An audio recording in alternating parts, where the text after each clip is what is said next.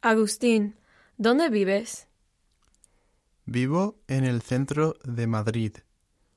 Madrid es una ciudad muy grande con una población de más de tres millones.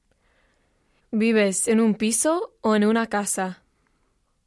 Vivo en un piso pequeño con mi madre y mi hermana. ¿Cómo es tu piso? Pienso que el piso es muy bonito. Hay una cocina, un comedor, un salón, un cuarto de baño y tres dormitorios. No tenemos jardín. ¿Cuál es tu habitación favorita? Mi habitación favorita es el salón.